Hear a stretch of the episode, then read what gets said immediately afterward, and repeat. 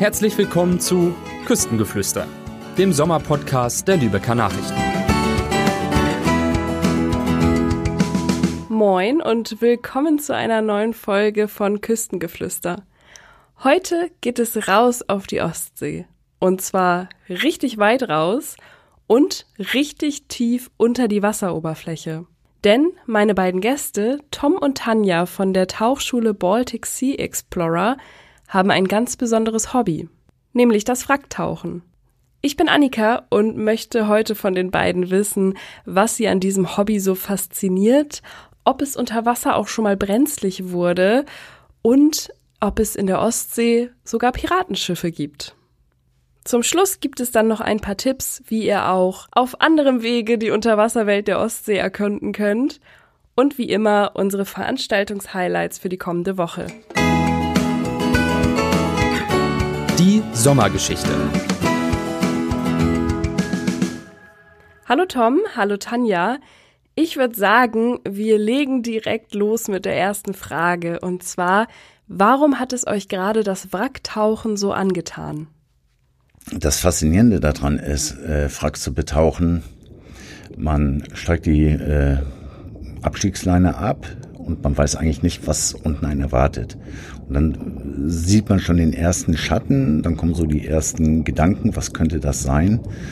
So, ist einfach super spannend und die Geschichte hinter jedem Frack, das ist eigentlich das, was uns reizt, diese Geschichte weiterzuerzählen. Bei vielen Fracks ist es einfach so, dass sie tatsächlich unbekannt sind, wo keiner genau weiß, was es ist oder, oder wie das Schiff mal gehießen hat. Und wir gucken dann, dass wir es auch irgendwie rausbekommen. Habt ihr denn auch schon mal einen Schatz gefunden? Also es ist schon ein Schatz für mich, wenn ich ein komplettes Schiff vor mir habe. Das ist natürlich äh, eine große Belohnung. Aber ja, äh, man findet natürlich äh, teilweise noch äh, Sachen.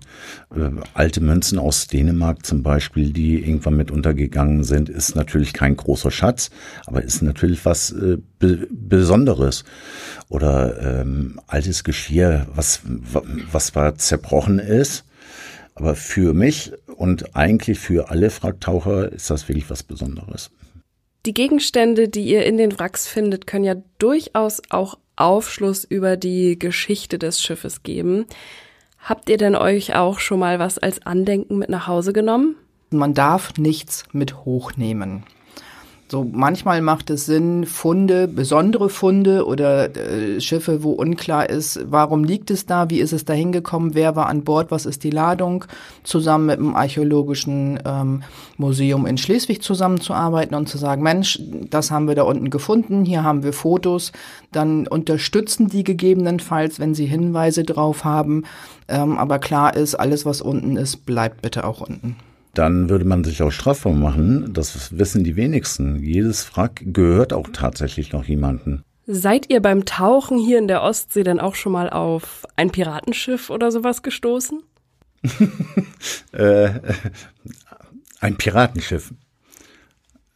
Nee, äh, das werden wir hier in der Ostsee wahrscheinlich auch nicht finden.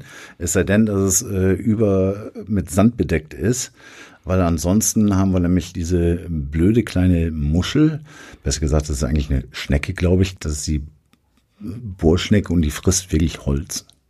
So, man schmeißt ein Stück Holz rein und in zwei bis zweieinhalb Monaten ist das kleine Stück Holz dann auch wirklich aufgefressen. Das, was wir haben, ist äh, natürlich, äh, gibt es auch Holzschiffe, die man noch angucken kann. Auf jeden Fall Reste davon, so wie die Hedwig Sophie die bei Bülk gefunden worden ist. Da findet man aber heute im Moment nur einen großen Steinhaufen. Das sind die sogenannten Ballaststeine. Und wenn man ein bisschen so den Sand wegnimmt, dann findet man schon noch äh, Planken vom Schiff. Also die Bohrmuschel ist das eine Problem. Das andere Problem ist natürlich der Sauerstoffgehalt ähm, in, im Wasser, der zusätzlich dem Holz zusetzt. Und im Wattenmeer haben wir tatsächlich manchmal so nach Stürmen freigespülte Holzwracks, die dann tatsächlich äh, das Meer wieder freigibt und wo man schnell sein muss, ähm, weil a entweder zersetzt es sich oder wird bei der nächsten Flut wieder überspült. Aber ansonsten so ein Piratenschiff Ja, doch, hätte ich auch gerne. Aber ich glaube, das wird auch ein Traum bleiben. Gerade in der Ostsee hört man ja auch immer wieder von Munitionsfunden. Seid ihr da auch schon mal auf Granaten oder Bomben oder sowas gestoßen? Äh, ja, äh, wir sind auf massig Munition schon gestoßen. Also wenn manche Leute wüssten, wo sie baden und schwimmen gehen, würden sie wahrscheinlich gar nicht mehr schwimmen, weil viel Munition auch im Flachwasserbereich ist, wo Badegäste sind.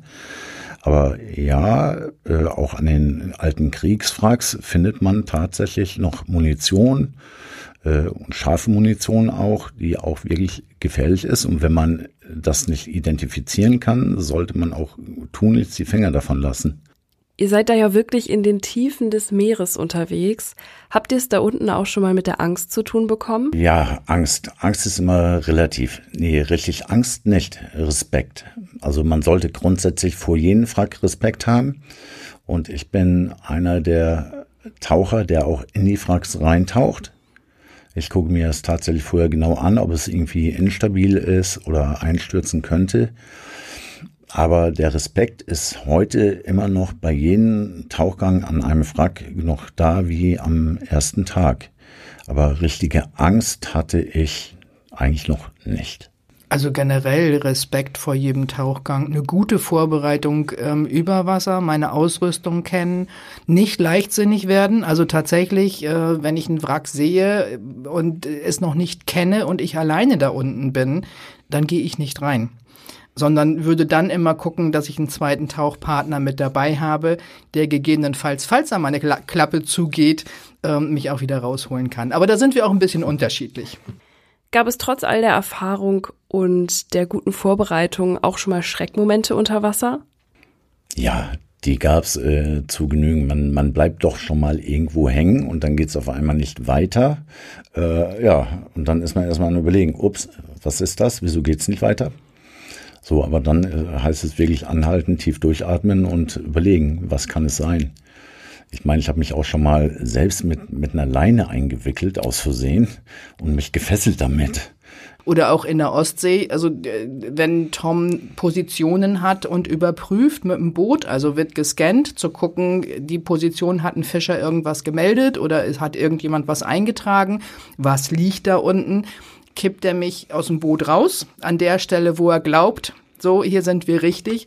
Und auch da ist mir das passiert, dass ich ähm, falsch abgeschätzt habe, wann bin ich im Grund und wir haben Schmodder und ich habe den Grund berührt und war in einer wahnsinnig schwarzen Staubwolke und wusste nicht mehr, wo oben und unten ist und es war tatsächlich der ganze Modder um mich herum. Und natürlich ist das schon ein komisches Gefühl. So keine Sicht mehr, also wirklich null Computerkompass konnte ich nicht sehen und dann tatsächlich so durchatmen. Du bist in der Ostsee, da oben ist jemand an Bord, der dich gegebenenfalls auch irgendwie nochmal suchen würde, wenn du nicht wieder auftauchst und dann durchatmen ähm, gucken, wo gehen meine Luftblasen hin, um zu wissen, wo geht's nach oben. Das klingt wirklich sehr abenteuerlich, aber auch wahnsinnig interessant. Ähm, wenn ich mich jetzt für das Wracktauchen interessiere, kann ich da einen Kurs bei euch machen und es lernen oder wie funktioniert das? Ja, wir, äh, wie schon gesagt, wir bilden vom Anfänger bis äh, zum Tauchlehrer aus. Wir bilden auch te technische Taucher aus, das heißt mit äh, mit Gasgemischen. Und wir machen die auch die Ausbildung tatsächlich Wracktauchen. Angefangen von, wir, wir erkunden erstmal das Wrack von außen, gucken, wie sieht ein Wrack aus, was ist ein Wrack, wie ist es aufgebaut, wie ist es gesunken, bis hin äh, nachher der dritte Teil dieses Kurses ist tatsächlich, wir dringen ins Wrack ein. Was für ein Hobby. Liebe Tanja, lieber Tom, ich bedanke mich für dieses Gespräch und dass ihr euch die Zeit genommen habt, uns einen kleinen Einblick ins Wracktauchen zu geben und wünsche euch alles Gute für alle weiteren Tauchabenteuer, die noch vor euch liegen. Ja, sehr gerne und vielen Dank, dass wir hier sein durften. Ja, von mir auch nochmal. Danke. Aus der Region. Wem das Wracktauchen nicht so ganz geheuer ist, für den gibt es auch noch andere Möglichkeiten, die Unterwasserwelt in der Ostsee zu erkunden.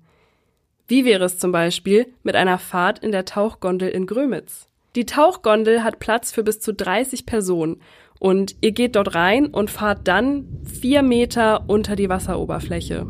Durch die großen Fenster in der Tauchgondel könnt ihr dann beobachten, welche Fische und Pflanzen sich gerade so in der Ostsee rumtreiben. Und ihr könnt sie eigentlich gar nicht übersehen, denn sie befindet sich am Ende der Grömitzer Seebrücke. Die Tauchgondel hat mittwochs bis samstags von 10 bis 20 Uhr geöffnet und eine Fahrt kostet für Erwachsene 9 Euro.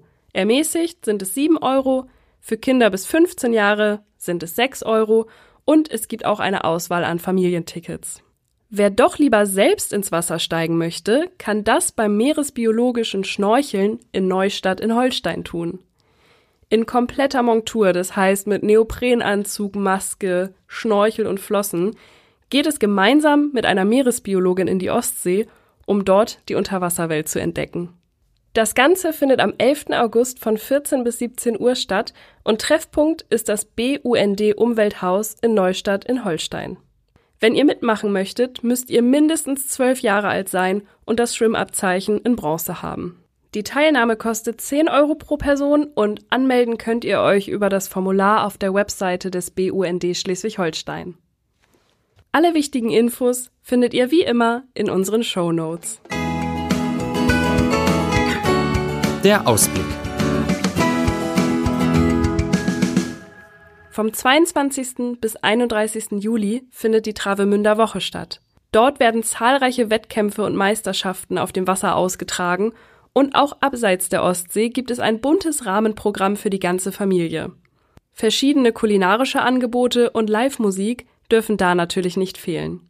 Unter anderem könnt ihr dort am Samstag, den 23. Juli um 17 Uhr den Singer und Songwriter Eros Atomus live auf der Bühne erleben. Manchen kommt er vielleicht bekannt vor. Das könnte daran liegen, dass er schon in der Fernsehshow The Voice auf der Bühne stand und beim ESC-Vorentscheid zu sehen war. Weinliebhaber sind auf Fehmarn genau richtig. Denn dort findet vom 28. bis 31. Juli das Weinfest statt.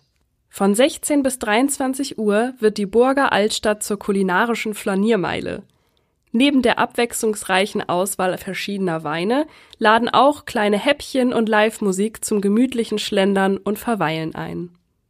Das war's auch schon wieder von uns. Schön, dass ihr wieder mit dabei wart und bis nächste Woche zu einer neuen Folge von Küstengeflüster.